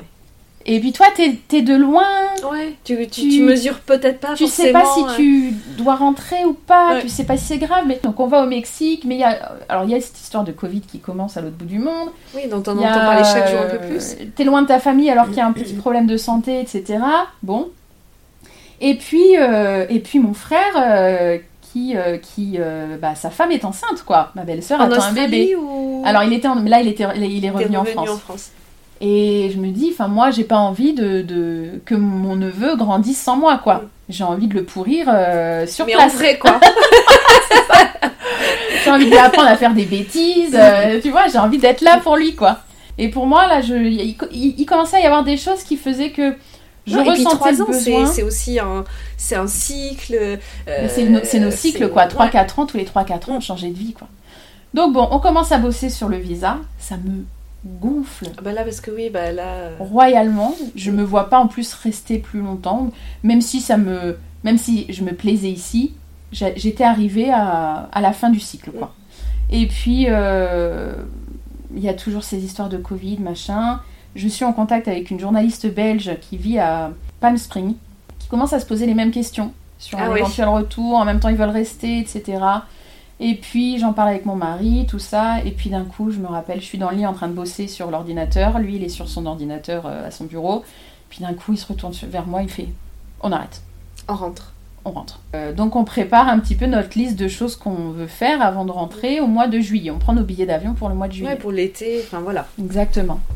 Et puis, euh, donc on prépare plein de choses, etc. Et puis alors là, le Covid commence à vraiment prendre de l'ampleur. Aux États-Unis, c'était comment? On en entendait beaucoup parler? Est-ce qu'il y avait déjà des mesures euh, Euh, alors nous, on a été en... Alors le lockdown, comme le- il n'y a pas eu de lockdown comme il y a eu un confinement en France. D'accord. Chacun était appelé à rester chez soi, mais tu avais le droit de sortir dans la rue, tu n'avais pas de limite, fallait éviter les contacts. Voilà. Les plages étaient fermées, etc. Les écoles étaient fermées. Les écoles sont restées fermées beaucoup plus longtemps Beaucoup plus qu'ici. longtemps qu'ici, ouais, c'est ce fermés bien un an. Et on voit que bah, ça, ça, ça, ça devient de plus en plus Menaçant, quoi. menaçant. Et euh, carrément, là, il commence à y avoir vraiment des avions d'annulés. On sent le truc, euh, on continue un petit peu nos rituels avec Marie de- de- d'apéro sur la plage, mais on garde nos distances. On, on se n'ose plus. Mais non, mais tu sais, c'est le tout début. Alors quoi. là, la télé-réalité en prend un coup. Ouais. Ah là euh, C'est ça, exactement. Mais je, je me rappelle, je nous revois vraiment, on, on est à 5 mètres, hein, Ouais. et on est très sérieux parce que c'est le tout début, on bien sait sûr, pas on du sait tout, pas, on sait rien. On sait rien à ce euh, moment-là. Voilà. Qu'est-ce, comment ça s'est passé? Ah oui, les avions commencent à être annulés, il n'y a plus d'avions qui partent en France, sauf de New York et Los Angeles, et il y en a deux dans la semaine. Alors qu'avant, il y en avait euh, tous les jours, Ouais. plusieurs fois par jour. Et là, euh, Et là, j'imagine ils disent, ah y a- bah maintenant, il y en- aura plus qu'un. Et là, nous, on appelle l'ambassade, on essaye de comprendre qu'est-ce qu'on fait. Est-ce qu'on rentre, est-ce qu'on rentre pas? Euh, Parce que évidemment, on était dans une, euh, dans une espèce de vide au niveau des conseils, Ah bah, parce qu'on n'était pas des expatriés définitifs. Et en même temps, on n'était pas envoyé en vacances. On était entre les deux. Non, et puis vous aviez le billet pour rentrer euh, en juillet. C'est ça. Est-ce que ça vaut le coup d'attendre juillet? Mais qu'est-ce qui se passe? Qu'est-ce qu'on Euh, fait, quoi? Voilà, on est janvier, bon, C'est février. ça. C'est ça. Qu'est-ce qu'on fait, quoi? J'appelle euh, ma copine journaliste euh, qui, elle, use de ses euh, contacts de journalistes pour appeler, euh, je sais plus quel ministère, bah bref. Et en fait, il- il- il- on a tous le même son de cloche qui est de. Euh, bah, ils n'ont pas de réponse. C'est-à-dire Ouais, que même Air France, on les appelle, ils, ils nous disent on ne sait pas. C'est-à-dire que là, cette semaine, euh, aujourd'hui, il y a un vol. Dans 4 jours, il y a un vol. Mais après, euh, Mais après, on ne sait pas s'il y a un vol. C'est-à-dire que et l'ambassade nous dit si vous prenez pas le vol, on peut pas vous assurer qu'il y aura un vol, on peut pas vous assurer que vous pourrez rentrer avant deux ans. Deux France. ans, hein on- on ben, ils nous disent maximum, on parle de deux ans, ouais. Alors là, comment te dire? C'est-à-dire que nous, on n'a plus de visa Mm. au mois d'août, on a des enfants, les frais médicaux, je te laisse imaginer ce que Ouais, c'est. ah, c'est-à-dire que si tu contractes Euh, le Covid, il vaut mieux que ce soit en France. Voilà, c'est ça. Le travail de mon mari, ça veut dire que s'il n'y a plus de visa, il n'y Bah a oui, plus de il y a travail, plus parce travail. que lui, il- bah, il faisait de la musique. euh, Et du coup, on dit, bah tu sais quoi, on rentre. Mm. Dans 4 jours. Donc, on contacte une société de déménagement avec un container. On a 4 jours. Alors, eux font les cartons. Ça, je ne le savais pas au début, donc j'ai passé 2 jours à faire des cartons jusqu'à ce qu'ils me disent, mais c'est nous qui faisons les cartons. Tu pouvais pas le dire avant. Voilà. Donc, euh, et puis on a fait une dernière hike euh, pour aller voir le coucher de soleil sur Los Angeles. On a fait. euh, euh, Dire au revoir à la ville, parce que j'imagine que pour dire au revoir aux gens, c'était hyper compliqué. on n'a pas pu quasiment. On a dit au revoir à Jamie et Marie un peu de loin. On est allé se faire euh, euh, des photos sur la plage la veille que les plages ferment. Donc la veille de notre départ. Euh, on est allé faire une des photos en famille sur la plage Mhm. le dernier soir. Et puis euh, voilà, le matin du déménagement, je nous ai fait livrer des donuts. Et j'avais, euh, je voulais vraiment que jusqu'au bout, il y ait toujours euh, un plaisir en fait. Mhm. Il y ait toujours un bon souvenir de Oui. chaque moment, Mais tu vois. que l'expérience dure jusqu'au bout. Jusqu'au bout. Donc on s'est fait livrer une grosse boîte de donuts, euh, euh, la belle boîte orange. Et d'ailleurs j'ai gardé la boîte et j'ai mis le, le haut de la boîte sous cadre. j'ai toujours. C'était notre dernière boîte de donuts. Euh, et voilà, et le déménagement s'est fait comme ça Non mais en 4 jours quoi. en quatre jours. Donc on a dit, il y a quelques personnes qui sont venues nous voir en, en voiture, nous faire coucou comme ça de loin. Et euh, si la, la dernière chose que j'ai fait aussi, parce que j'avais un rituel avec ma voisine euh, de palier, euh, elle a déménagé quelques semaines, voire peut-être deux mois avant qu'on parte. Mais quand elle était, c'était ma voisine de palier, j'avais l'habitude de lui déposer régulièrement un petit verre de vin sur son palier. Trop sympa. Voilà, et en fait, je frappais, je partais, elle ouvrait, elle voyait son petit verre de vin. c'était, c'était notre petit truc à, à toutes les deux, elle adorait ça. Et puis, bah, souvent, on le prenait ensemble. hein, mais... Donc, c'est une chose que j'ai fait euh, la veille ou l'avant-veille de partir. Je suis, j'ai pris ma voiture, j'ai préparé un verre de vin que j'avais cellophané pour pas qu'il se renverse. Et parce qu'en plus, elle était pas chez elle, donc je l'ai déposé euh, sur le pas de sa porte Parce comme que le ça. plus important, c'était pas le verre, c'était le. Bah oui. Mais fa- fallait que ce soit dans le contenant, Ouais, tu ouais, vois. ouais, bien sûr. Et donc j'ai déposé le petit verre de vin devant chez elle et je suis partie. Voilà, parce que de, de- de clôturer une, une période de vie comme ça, c'est même si on l'a choisi, c'est toujours avec le cœur lourd, quoi. Ouais. Qu'on dit au revoir, qu'on Je pense qu'il faut le fait les dernières choses peu. euh, euh, de façon consciente, en fait. Complètement. Alors que là, en 4 jours, euh, mais c'est genre, il faut sauver sa peau, en fait. Ouais, bah, il faut prendre une décision qui est rapide, qui est pas forcément voulue. Alors après, ce qui nous a aidé, c'est qu'il y en a qui sont rentrés sans, sans, sans avoir choisi leur retour. Bien sûr. Nous, quelques semaines avant, on s'était oui, dit c'était on quand rentre. même acté de on, on- on- c'est fini, mais Voilà. pas comme ça. Voilà. Mais voilà, on est, on est des gens quand même euh, très positifs et optimistes, donc on, on s'est tout de suite euh, projeté dans, dans, dans des nouvelles choses. Et après, bah après, il faut rebondir, il faut retrouver la motivation euh, de... J'ai Ah, mis mais- beaucoup de cœur dans ce, dans ce blog Girls in La La Land. Mhm. Vraiment, euh, je l'ai fait avec beaucoup de passion. Je l'ai toujours fait sans chercher à gagner de l'argent. Euh, je l'ai fait pour euh, vraiment une idée de partage, etc. Et c'est toujours un truc que, j'aime faire, tu vois. Non, mais à, à ce moment-là, euh, euh, Edouard, lui, la musique, euh, c'est comment? Parce qu'il n'y a plus de, il y a plus de concerts. Bah, quand il n'y a plus de concert, il n'y a plus de concert. bah voilà. C'est tout simplement, voilà. Par contre, alors ce qui était là pour le coup, franchement, on était super reconnaissants parce que il y a beaucoup de musiciens qui n'avaient pas de travail. Bah oui. Lui, il a été absent trois ans quand même. Et ben, dès qu'il est rentré, on lui a proposé du travail. Mm. C'était bon. Après, euh, c'est un très bon musicien. Oui, oui, non, mais mais, bon, il y en a d'autres qui sont très bons musiciens, etc. Et, et qui, qui étaient quand même, qui avaient une- pour qui c'était une période difficile. Il y en a beaucoup qui fait. ont, qui ont fait des reconversions professionnelles. Mais vraiment beaucoup qui font des choses qui n'ont rien à voir avec la musique. Mm. Mais en même temps, c'est bien, ils se sont renouvelés, j'ai l'impression que généralement, hein, Mhm. les reconversions professionnelles, musique ou tout horizon, à cette période-là. euh, Ah oui, bah là, hein, de toute façon, il n'y avait pas trop le choix. Mais c'est vrai que nous, on est rentrés, mon mari, tout de suite, il s'est vu proposer euh, euh, Les Enfoirés, euh, des, des- des- D'accord. des émissions de télé, Mm. etc. Donc, il a vite remis le pied à l'étrier dans les conditions dans lesquelles euh, voilà, il fallait être. Ils étaient dans des bulles sanitaires, Oui, voilà, oui. 12 000 tests, vous sortez pas de l'hôtel, Mm. tous dans le même hôtel. Enfin, voilà, les, les conditions que, ouais, qu'on mais connaît, mais, bosser, quoi. mais il a bossé, ouais. Mm. Donc, ça, c'était. euh, Ah, c'était une chance. hein. Là, franchement, c'était, euh, on était, euh, on était contents et donc il a retrouvé du travail euh, assez rapidement. Et puis, euh, bah, nous, on est arrivés, on était à Royan, mais on savait qu'un logement nous attendait ici. Mhm. Donc, euh, Mais il n'y avait pas d'école Ou l'école reprenait il n'y avait pas d'école, euh, mais il n'y avait même pas d'appartement en Voilà, il fait. n'y avait rien. En fait, ouais, non. En fait, il n'y avait plus rien. Il n'y avait rien. On recommençait vraiment à zéro.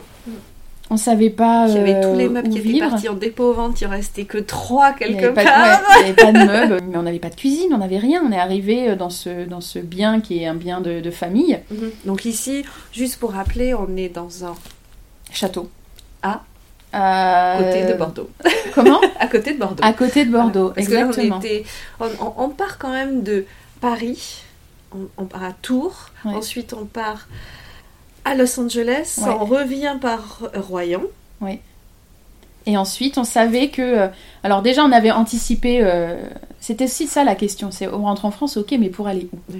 Il n'y avait rien qui nous disait quoi. On voulait pas retourner à Paris, se retrouver dans un appartement avec les enfants, on n'avait pas envie. Là, après, euh, les espaces, Voilà. le dehors, le Puis, vivre euh, dehors. les- et le- On savait que notre fille, elle avait vraiment besoin de vivre avec de de la campagne. Mhm. Alors mon mari s'était lancé un... Il était parti dans un délire de on va avoir une ferme. On voulait euh, de l'espace et on voulait pas retourner à Tours non plus.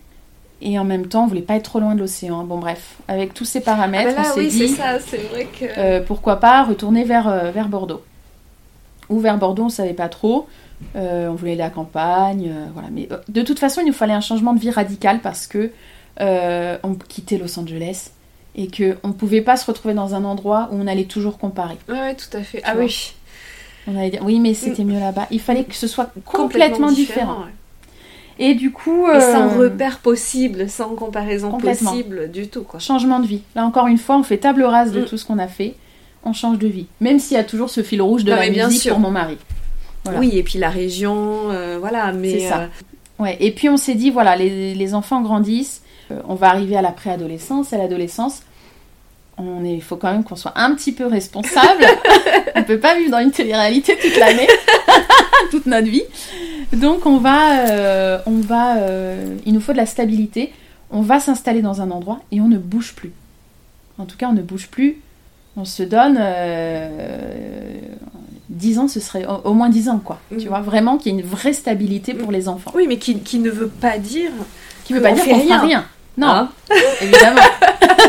ça, c'est pas possible de toute façon. Voilà. Et donc, du coup, il y avait ce bien, euh, voilà, qui est, qui est un bien de famille, qui est un vieux château euh, du- de 1800, euh, dans lequel il y avait, bon, qui est complètement en ruine, hein, t'as pu le constater, mais dans lequel il y avait quand même un petit appartement qui avait été fait au dernier étage, comme un loft, un appartement de 150 mètres carrés où tout est ouvert. Euh, il y avait eu du parquet, les murs avaient été refaits, etc. Et donc, euh, bah, c'était vide. Et puis, euh, c'est vrai qu'alors, pour l'anecdote, quand j'ai rencontré mon mari, et qui m'a présenté à sa famille, on était venu ici dans la région de Bordelaise, et mon mari m'avait amené ici. Il y a un petit lac, je sais pas si tu as vu Ouais. en arrivant. Ouais, ouais, j'ai vu. Et il y avait la maison qui est l'ancienne chapelle, Mhm. qui était en construction. Ils étaient en train de faire comme un espèce de, de- de- de grand chalet en bois avec une terrasse qui vient sur le lac. Donc à cette époque, mon mari m'amène pêcher. Il dit Viens, on va pêcher. Alors là, on s'attend. Alors non, franchement. à tout sauf à ça. Mon mari m'emmène. Il y a une petite terrasse pêchée. Donc on arrive avec nos petites cannes à pêche. Ah, j'adore. Ah, j'adore. Ah oui, c'est, c'est pas typique. hein. et on arrive pêcher et on pêche des petits poissons. Et en repartant, on passe devant cette bâtisse, ce vieux château, que je trouve magnifique. Ah oui, qui est très beau, ouais. Et, et je le regarde en s'éloignant comme ça, je fais oh là là, mais qu'est-ce que c'est beau Et il m'explique voilà que c'est son père qui avait acheté tout ça, etc.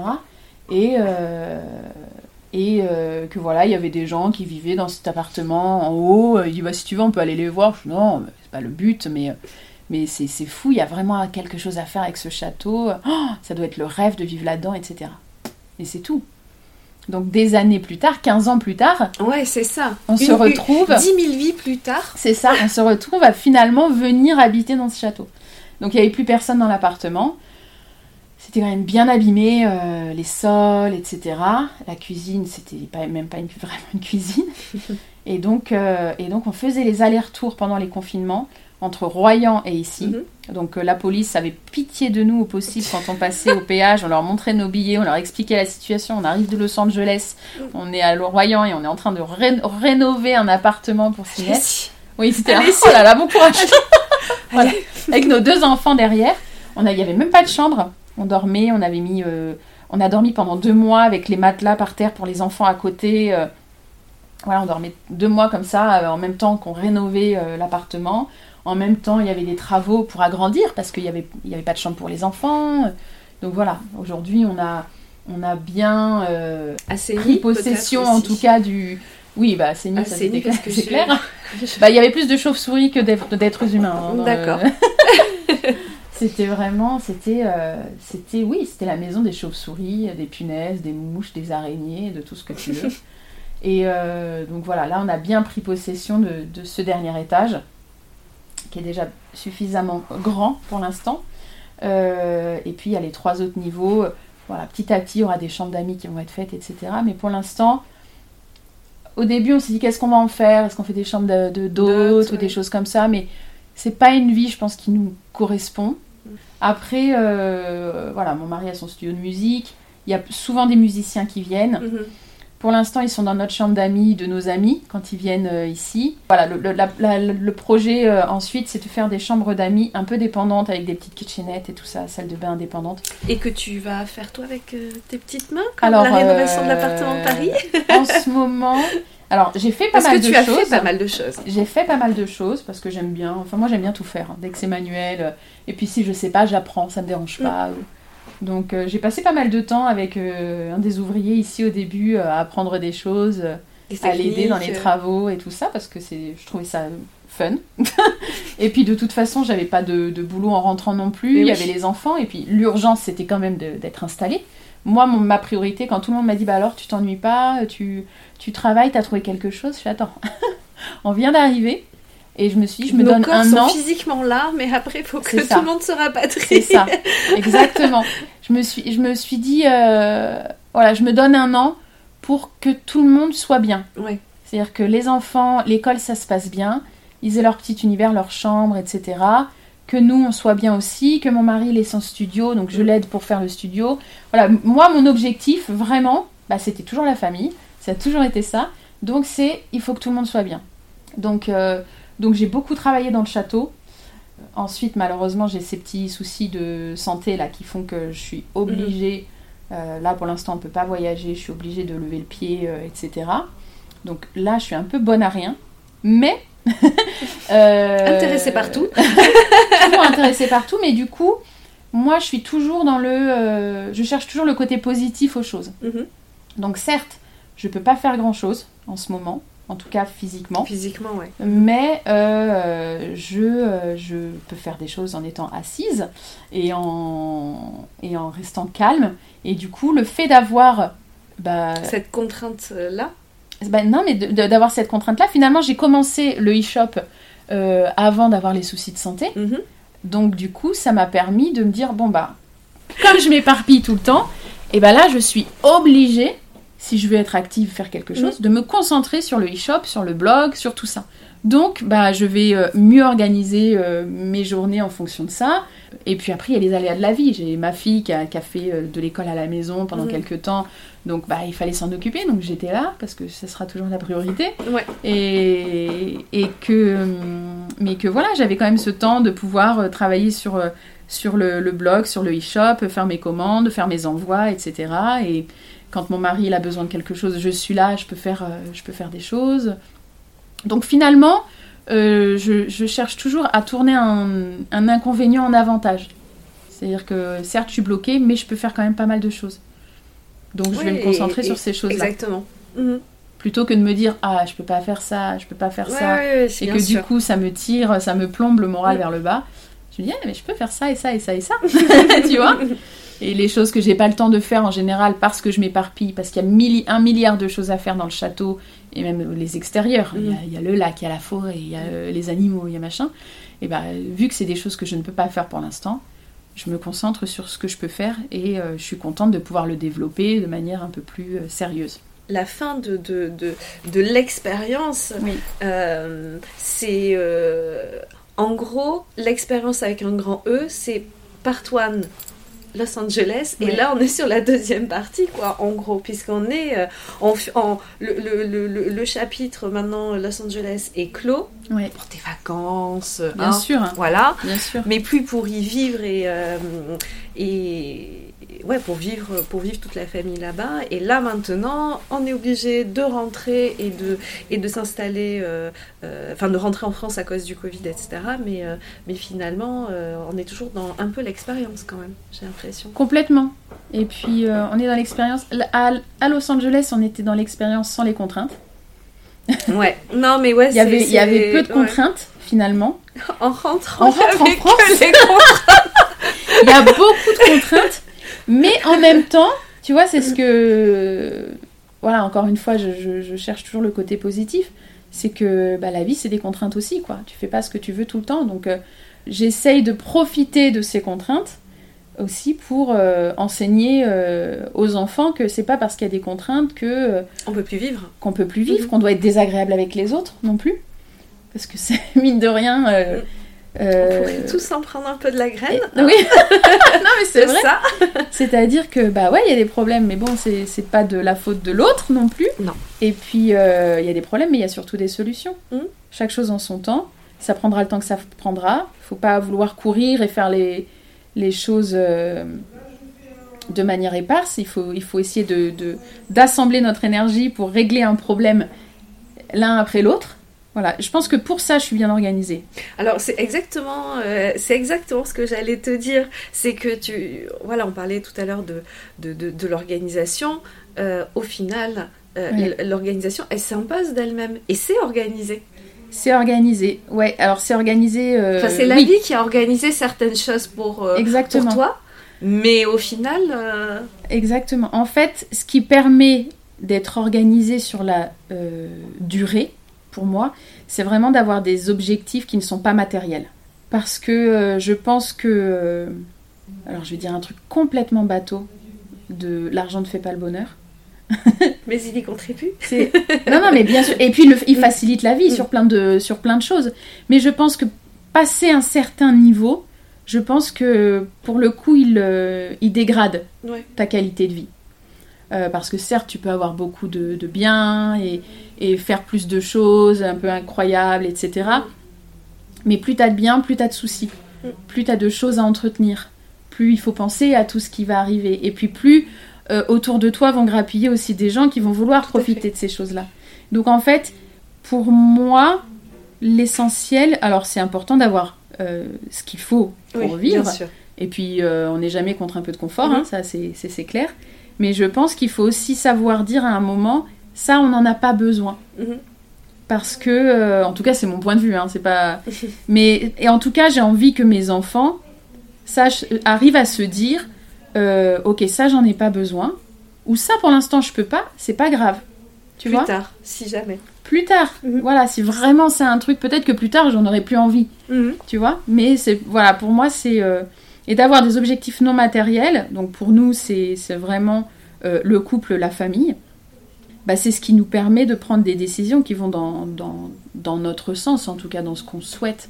Euh, C'est-à-dire euh, d'avoir des enfants qui sont heureux, qui s'épanouissent bien, qui que nous soit. Enfin voilà, c'est juste une question d'être heureux en fait, de de pas courir après des choses qui sont du vent et qui vont nous faire perdre de l'énergie, du temps et, et passer à côté de bons moments, même simples.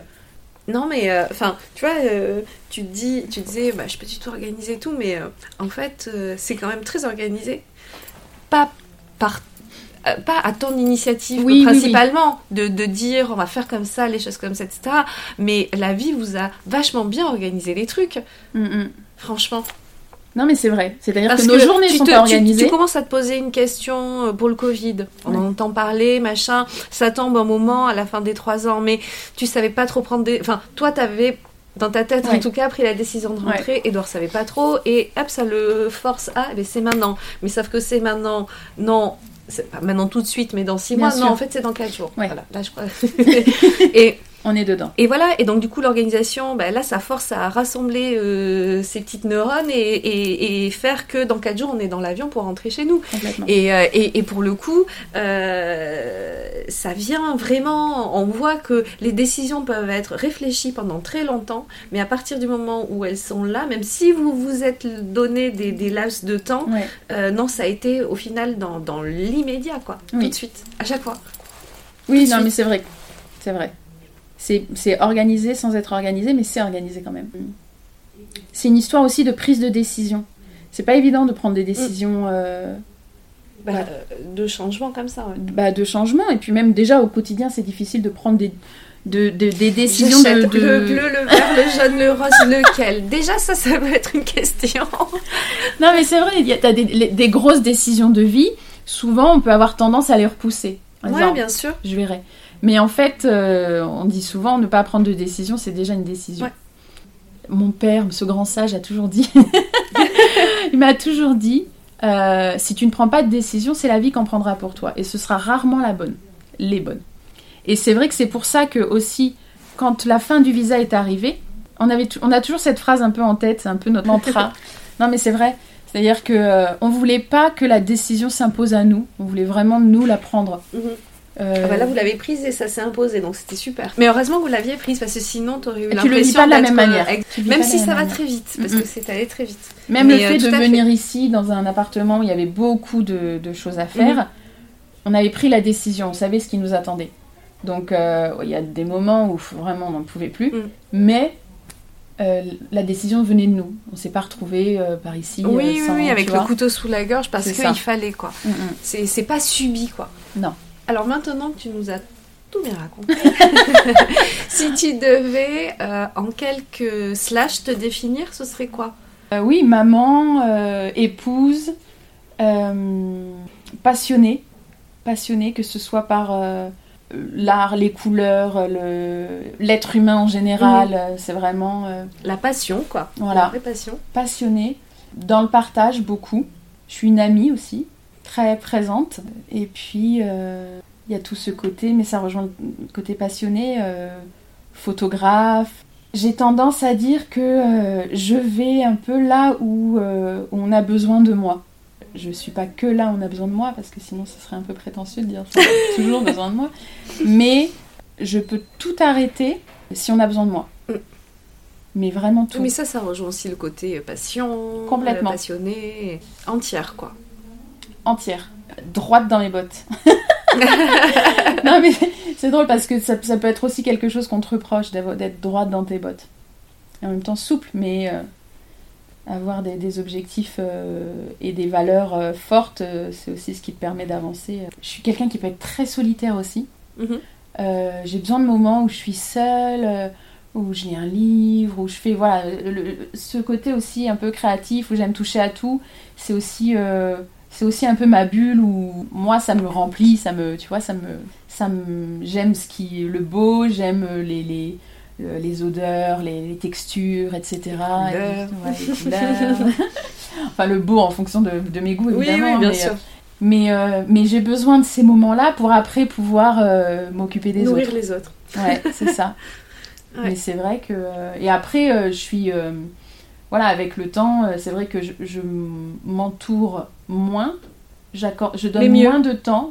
Je donne moins de mon temps, en fait, que comme j'ai pu le faire à Los Angeles, où vraiment je rencontre un monde énormément.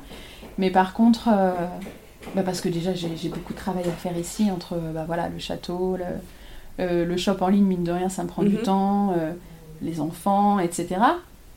Mais c'est vrai que euh, le temps que, que, Que, je, tu donnes que je donne, en tout cas euh, avec les personnes avec qui je le partage, je les choisis euh, scrupuleusement. scrupuleusement et, et je me sens vraiment gâtée euh, de- de- de- d'être entourée de ces personnes-là aussi. Alors Maëva, on va passer à ton portrait chinois. Mhm. Maëva, si tu étais un animal, un et un seul à chaque fois, évidemment. hein. Là, on a fait des slash partout. Ouais, Mais ouais, alors là, on se. Non, un, un, animal. animal, moi je dis un chat. Une couleur. Là c'est compliqué.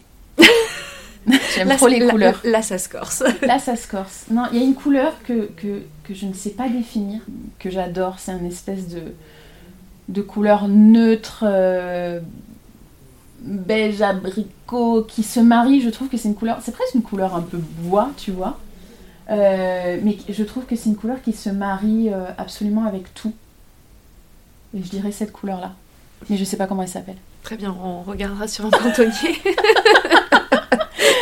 Mais même quand j'ai un pantonnier devant, devant les yeux, j'arrive plus à la trouver. ah oui, oui, bah oui. Tu vois oui, parce qu'il y a toutes les nuances. euh, sont- Et là, c'est compliqué. C'est compliqué. Ouais, ouais, je, je- je comprends. Si tu étais une chanson, Alors, je dirais Phoenix de Charlotte Cardin. si tu étais un film, tu vas te moquer de moi. Euh... Peau d'âne d'accord. de Jacques Demy. Mhm. Très bien. Si tu étais un plat, La fondue savoyarde. hmm. si, tu es, si tu étais une saison, L'été indien. Je sais pas si c'est une saison, mais non. Mais euh, parce que c'est plutôt l'automne, l'été indien, à vrai dire. c'est un peu l'automne, mais j'aime pas l'automne. On va pas dire le mot C'est la fin de l'été. Alors on va dire l'été, mais la fin de l'été. La toute fin. Le, le- Soit le début, début. le début, le début de l'automne un peu estival. Ouais, soit le tout début. En fait, j'aime quand il fait beau, pas trop chaud Les et qu'il y a personne. Les intersaisons. Si tu étais une odeur Une odeur, euh, bah, celle que j'ai fabriquée, que j'ai créée bien sûr. l'odeur qui est l'odeur, euh, c'est pas l'odeur du sunset, je l'appelais sunset à Manhattan Beach, mais c'est euh, euh, c'est euh, l'émotion que me procure cette odeur qui me qui te renvoie, ra- renvoie à... cette émotion de coucher de soleil à Manhattan Beach. Et donc l'o- l'odeur est à base de? Il y a tellement de choses dedans. Euh, c'est fleuri, c'est boisé en même temps. Et c'est, je déteste par exemple les odeurs trop f- marquées féminines entre guillemets, Mhm. euh, trop sucrées, etc. J'aime beaucoup les odeurs euh, plutôt masculines, plutôt euh, santal, mixtes, euh, Palo Santo, Mhm. etc. Même s'il y a un petit, il y a un côté fleuri dans le, le, le parfum que, que j'ai développé avec un parfumeur. il y a quand même une grosse empreinte plutôt mixte. Donc si tu étais une odeur, ce serait celle-là.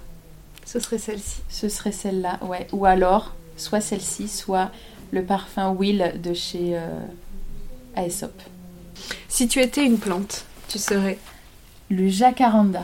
Personnellement, je C'est un pas. arbre euh, que j'ai connu à Los Angeles. J'en ai pas vu en France. Apparemment, il y en a peut-être un peu dans le sud de la France. C'est un arbre qui fait des fleurs bleues, violettes, vraiment très très euh, très colorées. Et alors, euh, quand toutes les fleurs tombent au sol, c'est un Ça fait un espèce de parterre. sol de parterre violet, mais vraiment, euh, il y en a partout, partout, partout. Mhm. Et c'est sublime. D'accord, je vais regarder. Et si tu étais une ville? Bah, Los Angeles. Mais quelle question Eh ben écoute, en tout cas, je te remercie pour, euh, pour avoir euh, partagé toute cette expérience Ben, et, merci à toi. et qui va se poursuivre encore tellement longtemps comme ça. C'est chouette. C'est vraiment, euh, vraiment chouette. Je suis vraiment très très contente euh, euh, bah, que tu sois ici avec moi aujourd'hui. Bah, merci à toi. J'espère que j'aurai bien répondu à tes attentes.